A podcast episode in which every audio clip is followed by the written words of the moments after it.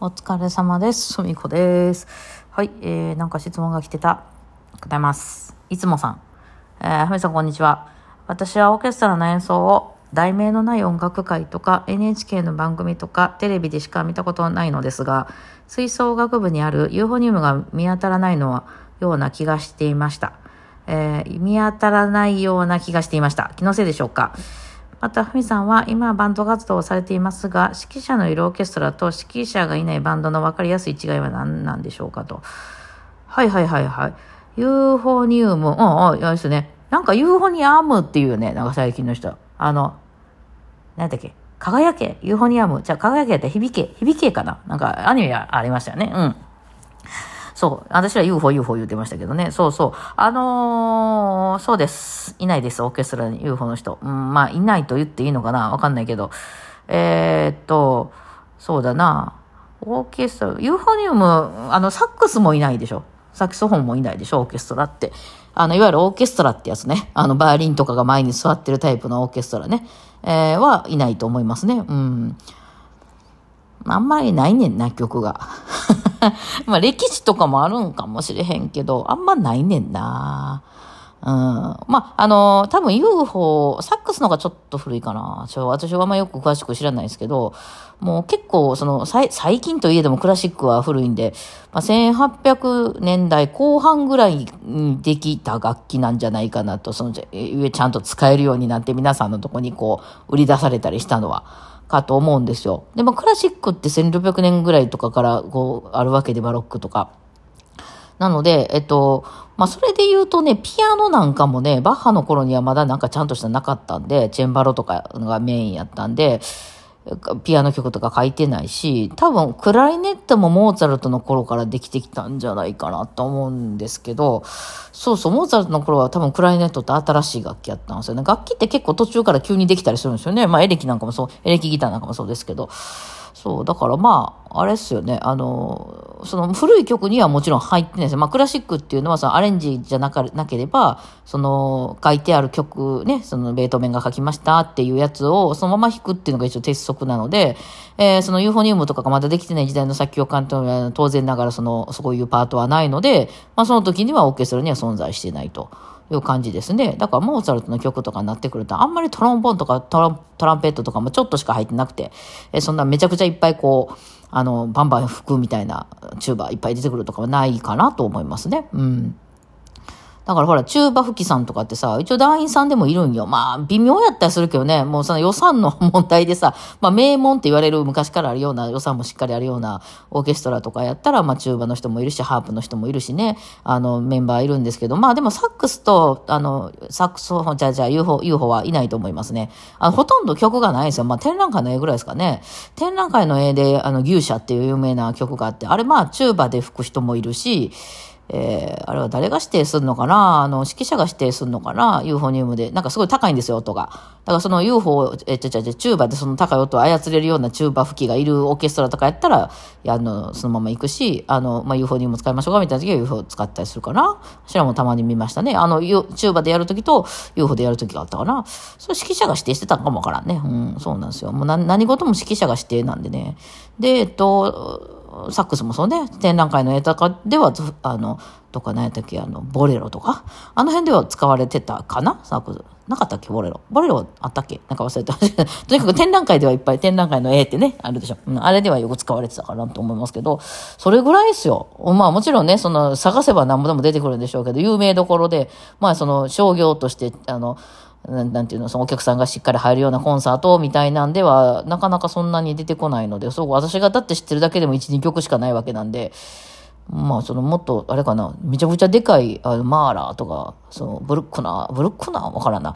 あの、なんかね、とかでは、ひょっとしたら入ってたんかもしれんけど、まあ、そこまで行くとなんか音多すぎて、もう誰がおったんか、あんた、みたいな、あんたおったんみたいな、ね、感じでしたけど。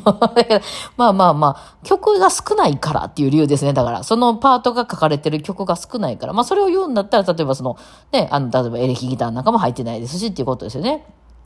で、その、まあ、吹奏楽な。吹奏楽の闇っていうのがありますわね。うん、ちょっとその前に、あの、その、あの、えっと、オーケストラの、指揮者のいるオーケストラとバンドの違いっていうのを言いましょうか。まあ、具体的に言うとジャンルが違うということなんですけど、あの、気分的にはね、バンドの方がね、起業するって感じ。で、あの、オーケストラは社員って感じです。はい。オーケストラは、あれはね、大きな一つの楽器なんですよ。その中でいろんなバイオリンの人がいて、フルートの人がいてですけど、あの、主張することは自分のこう弾きたいとかいうことは許されません、一切。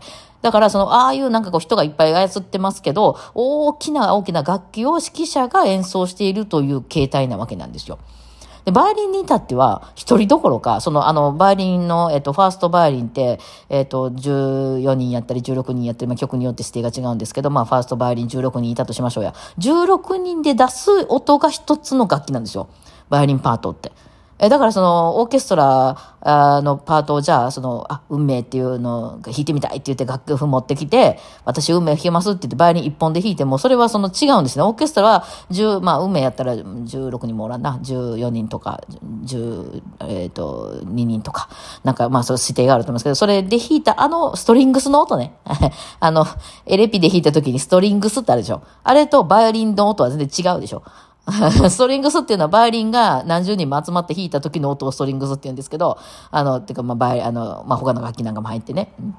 ね、世の中の人はなんかあの、バイオリンって言うとあの音やと思って勘違いしてる人多いよね。あれは何人もで弾く音なので、あの、一人で弾いてもあの音は出ないよっていうね。逆にその、博士太郎みたいな、一人であの、あの、神を舞こうみたいな感じで、あの、イメージして、あの、そのストリングスっていうとこうしたら、え、こんな音じゃないのになってなりますよね。うん、だから別物です、別物ですね。そう。で、なので、もう私らに至ってはもう人権とかないです。だから、オーケストラはもういわゆる指揮者が、こうって言われる、あの、こう弾いてくれって言われたものを、その、機械の一部です、うちらは。なんか、ピアノの、なんか、ハンマーとかですね。私ハンマーみたいな感じですね。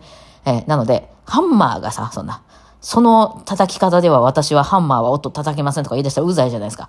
そこは社員なんでやっぱ言われたことをやっていただかないとっていうことですね。えー、その言われたことをきっちりやる人が一番正しい人です、オーケストラでは。ただ、オーケストラも名門のオケとかになってくると、わけわからん式とかされても、あの、それはそこはちょっと人が関わってるんで、あ、それじゃ演奏できますみたいなことあるけど、まあ大概指揮者の言われた通りにやるっていうのが、そのオーケストラとしての役目ですね。うん、なんですよ。で、バンドっていうのは、その未来が読めるというか、その、ジャンルが違うから、今回このリズムでいきます。 one、two、three、はいっていけるから、あ、タンタンタンタン、1、2、3、4、1、2、3、4っていうのがもう未来が見えてるわけなんですよね。えー、そのいきなり1、2、3、4、1、2、3、4とか絶対ならないでしょ。あの、あれは、バンドは。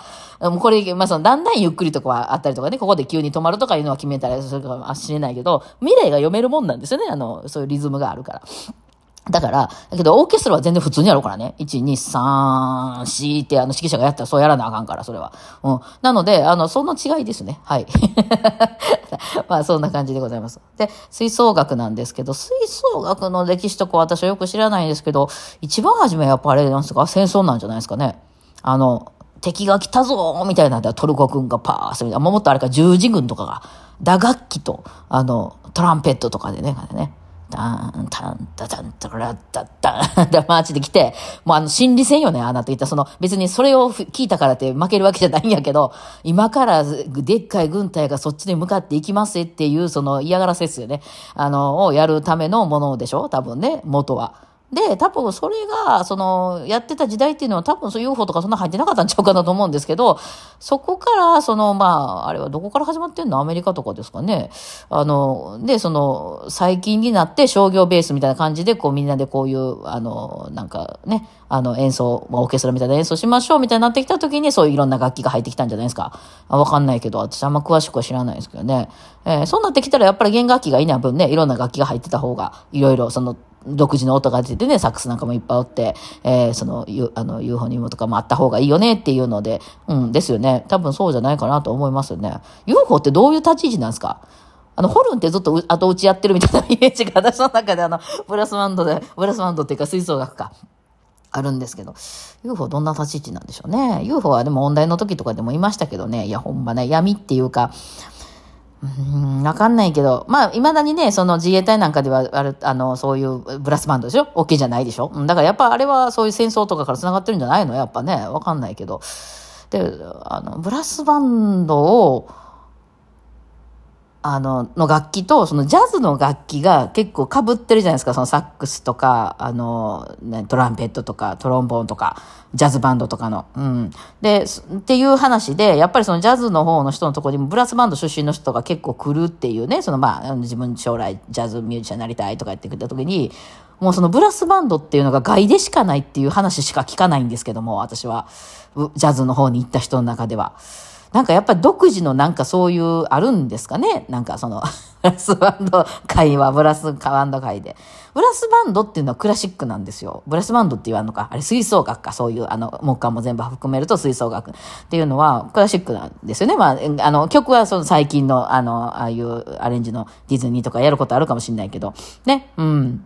まあ、コンクールとかね、いっぱいあって、みんな練習してますよね。で、そこの中で大体上手い子が、音大行ったら、みたいな話になって、まあ、フルートちょっとあの子上手いから音大行きはったわ、とか、あの、なんかトランペットの人なんか、あの、プロならはってんて、みたいなことがあったりするかもしれないけど、やってる裾野が弦楽器とかより断然多いのでね、とてつもなく狭きもんっていうか、もう、あれはね、あの、積みゲーというか死にゲーですねだってバイオリンって言うても30人とか乗ってる人舞台の上オーケストラ。ねだから、で、そのプロの、あの、吹奏楽団ってあんまなくないですか？まあだから自衛隊とかに就職した人っていうのはそういう意味でね、プロになるけど、あんまり見受けられないでそれだけでやってるとかたまにあるけどね、オーケストラの方が多い気はするよね。うん、どうなんでしょうか。